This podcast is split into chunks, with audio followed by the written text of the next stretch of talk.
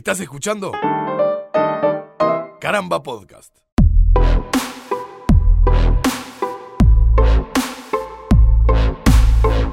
Bienvenidas y bienvenidos a un nuevo episodio de Vuelta por el Universo, el podcast sobre ciencia y astronomía para la comunidad hispanoparlante, producido por Caramba con apoyo del Observatorio Astronómico de Montevideo y el Consejo de Educación Secundaria del Uruguay. Mi nombre es Martín Madruga y junto a varios y varias especialistas los invitamos a conocer más acerca de nuestro universo. A comienzos del siglo XVII, el astrónomo alemán Johannes Kepler enunció un conjunto de tres leyes, que hoy en día llevan su nombre, para describir las órbitas de los planetas en torno al Sol. En marzo de 2009, la NASA despegó un telescopio espacial nombrado en honor al alemán desde su base en Cabo Cañaveral. Su misión era buscar exoplanetas y la culminó con 2.740 potenciales detecciones, de las cuales se confirmaron 114. Un planeta eh, lo consideramos el que está en el sistema solar, del barrio, ¿no? De- del entorno del sistema solar. Raúl Salvo, director del Observatorio Astronómico de Montevideo. Y cuando digo exoplaneta es un planeta horaño, lejos del sistema solar, en otro sistema solar en torno a una estrella, o a veces puede pasar, como se descubrieron los primeros, en torno a otros objetos, ¿no? Por ejemplo, un pulsar puede tener un planeta, pues se descubrieron ya, pero mayoritariamente son las estrellas que tienen eh, eh, eh, planetas que le llamamos exoplanetas, ¿no? Porque están lejos de- del sistema solar. 51 Pegasi B se convirtió en octubre de 1995 en el primer exoplaneta confirmado por la humanidad. El trabajo fue llevado a cabo por los astrónomos suizos Michel Mayor y Didier Queloz. La cantidad de exoplanetas confirmados que tenemos es mayor a 4.000. Daniel Fernández, observador y docente del Observatorio Astronómico de Montevideo. Y la tendencia, por cómo viene, nos indica de que vamos a seguir descubriendo muchísimos más. Se han descubierto exoplanetas en distintos tipos de estrellas, tanto como estrellas cercanas al Sol como bastante lejos. El exoplaneta más cercano que tenemos a la Tierra está ubicado justamente en la estrella más cercana, que es Próxima Centauri. Y el, el más chiquito, el, el exoplaneta más chico que hemos encontrado, tiene el tamaño de apenas dos veces el tamaño de la Luna, un objeto bastante pequeño, y el más grande, cercano a 30 veces la masa de Júpiter. Es un objeto muy masivo y rozando lo que sería considerarlo una estrella. Próxima Centauri se encuentra a más de 4 años luz de nuestro sistema. Si bien aún recorrer esa distancia parece imposible, la humanidad continúa en la búsqueda de más planetas similares a la Tierra. Pero, ¿de qué hablamos cuando pedimos un planeta similar a la Tierra?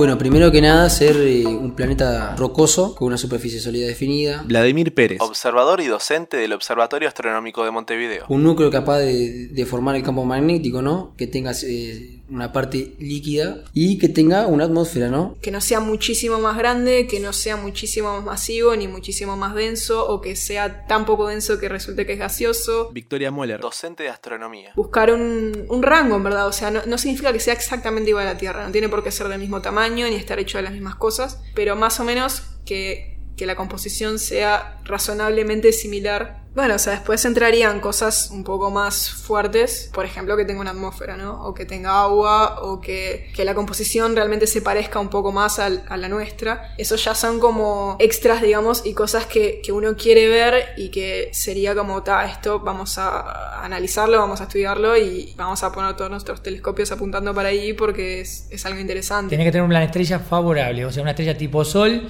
en un estado medio de vida, donde, donde no haya ni, ni grandes locuras en materia de energía, ni, ni, ni- falta de energía. Tiene que estar en un lugar de la galaxia muy especial. Y nosotros lo estamos, como Tierra lo estamos, entonces este, se está hablando de una zona habitable galáctica. Fíjate vos, o sea, lo- los, astrofísicos hablan de que nuestra galaxia tiene una región en el disco galáctico eh, y tal vez muy cerca del bulbo galáctico, que es la zona central de la galaxia, donde podría haber más chances de planetas tipo Tierra. La zona de habitabilidad del sistema solar es básicamente la zona en la que nos encontramos. Milagro Segovia, finalista de la Olimpiada Uruguaya de Astronomía. La región en la cual existe agua en estado líquido y se cumplen las condiciones como para poder albergar vida. Nosotros tenemos la particularidad de que no estamos ni muy lejos como para morirnos de frío, ni muy cerca del sol como para morirnos de calor. Ese, ese espacio, esa región es la zona de habitabilidad. La Tierra no es el único planeta que está en la zona de habitabilidad del sistema solar. Luciano Almenares, observador y docente del Observatorio Astronómico de Montevideo. Venus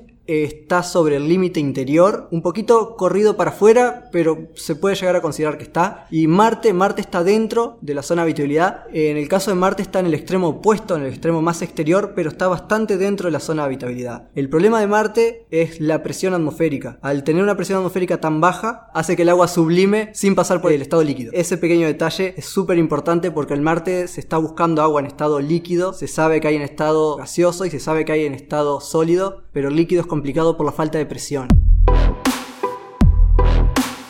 Mientras encontramos un exoplaneta rocoso de dimensiones similares a la Tierra, una atmósfera con un núcleo capaz de formar un campo magnético y ubicado en la zona de habitabilidad de su estrella, también hemos estado pensando seriamente en nuestros vecinos más cercanos para dar ese primer paso de colonización extraterrestre.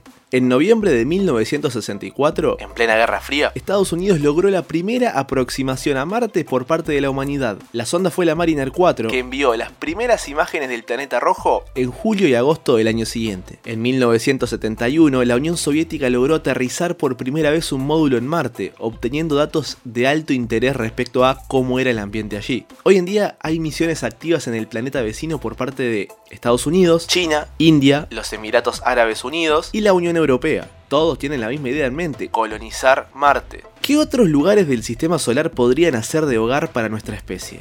Ya que debemos concentrarnos en cuerpos rocosos, y Mercurio está descartado por su cercanía al Sol, y Venus por su superficie que ronda los 500 grados centígrados, ¿podremos incluir en nuestra lista a algunos satélites de los planetas gaseosos como Júpiter y Saturno? Lo que nosotros tenemos que, considerar, dependiendo de qué tecnología tengamos, es qué cambios bruscos de temperatura o de presión podemos aguantar para que la colonia sea habitable. Todas las lunas que hay en el sistema solar tienen diferentes características y cuantas más parecidas eh, sean a la Tierra, mejor. Aún así, la, luna nuestra es una de los satélites naturales que mal o bien, es la que más se parece a la Tierra en cuanto a características de radio, de temperatura, de densidad. Las otras lunas de Júpiter o de Saturno pueden llegar a tener condiciones bastante inhóspitas para, para el ser humano.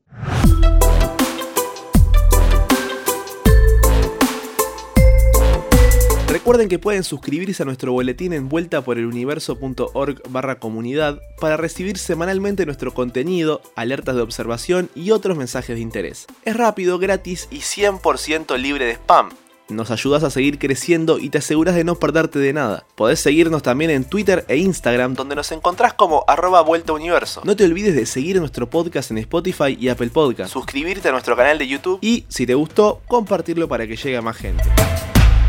También les contamos que de ahora en adelante pueden realizar las consultas astronómicas que quieran usando el hashtag PreguntaBPU o mencionándonos en redes sociales. Y nuestro equipo estará feliz de responderlas, ya sea mediante posteos, artículos en vuelta por el universo.org o mismo en un episodio de nuestro podcast.